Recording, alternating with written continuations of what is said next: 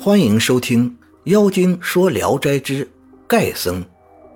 济南有一个和尚，不知叫什么名字。他赤着脚，穿着百衲衣，每天都到芙蓉街、大明湖各酒店念经化缘。人们给他酒饭、钱粮、米面，他都不要。大家问他要什么，他也不回答。终日没见他吃过一口饭。有人劝他说。师傅既然不吃荤酒，应到乡下去化缘，为什么天天在这兴山的地方呢？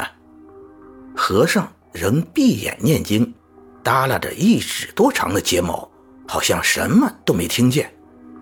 过了一会儿，人们又这样劝他，和尚瞪着眼睛厉声说：“我就是要这样化缘。”说罢又念经不止。他念的时间长了。就自己走去，有些好奇的人跟在他后面，要问个究竟，为什么必定这样化缘？可那和尚终不应声，再三问下去，他又厉声说：“你们不懂，老僧就是要这样化。”又过了好几天，和尚忽然出了南门，躺在路旁，像将死了一样，一躺三天，一动也不动。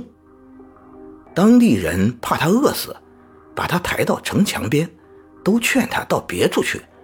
若要钱就给钱，若要饭就给饭。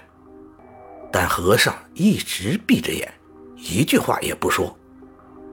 大家一起摇着他，对他说：“和尚大怒，从百纳衣中抽出一把短刀，一刀抛开自己的肚子，用手伸到肚子里掏出肠子。”理一理，放在路上，于是气绝身亡。大家都害怕了，赶快报告了官府。官府来人，草草埋葬了他。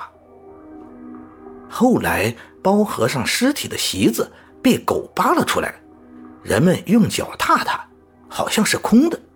打开一看，死尸没有了，席子原样捆着。像个空茧壳一般。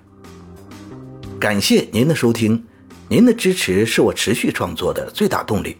如果喜欢，请点击关注订阅。朋友们，我们下期再见。